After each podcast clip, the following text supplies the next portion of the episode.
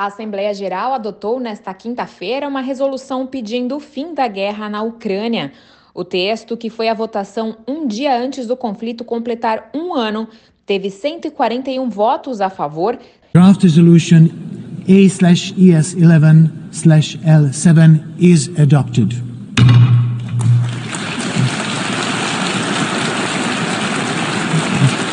Entre os que se abstiveram estão China, Índia, Moçambique e Angola.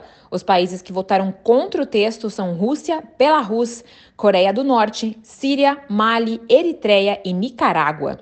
A resolução pede às partes do conflito e à comunidade internacional que busquem formas de mediar a paz, destacando que acabar com a guerra fortaleceria a paz e segurança internacionais.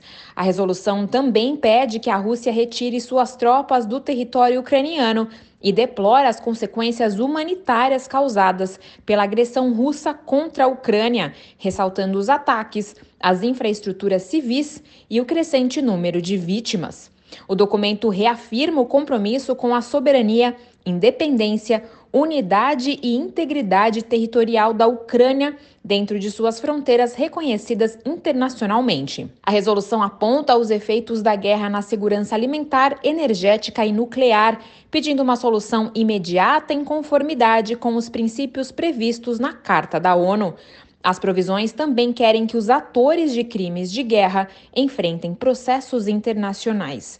Representantes de mais de 75 países se dirigiram à Assembleia Geral durante dois dias de debate.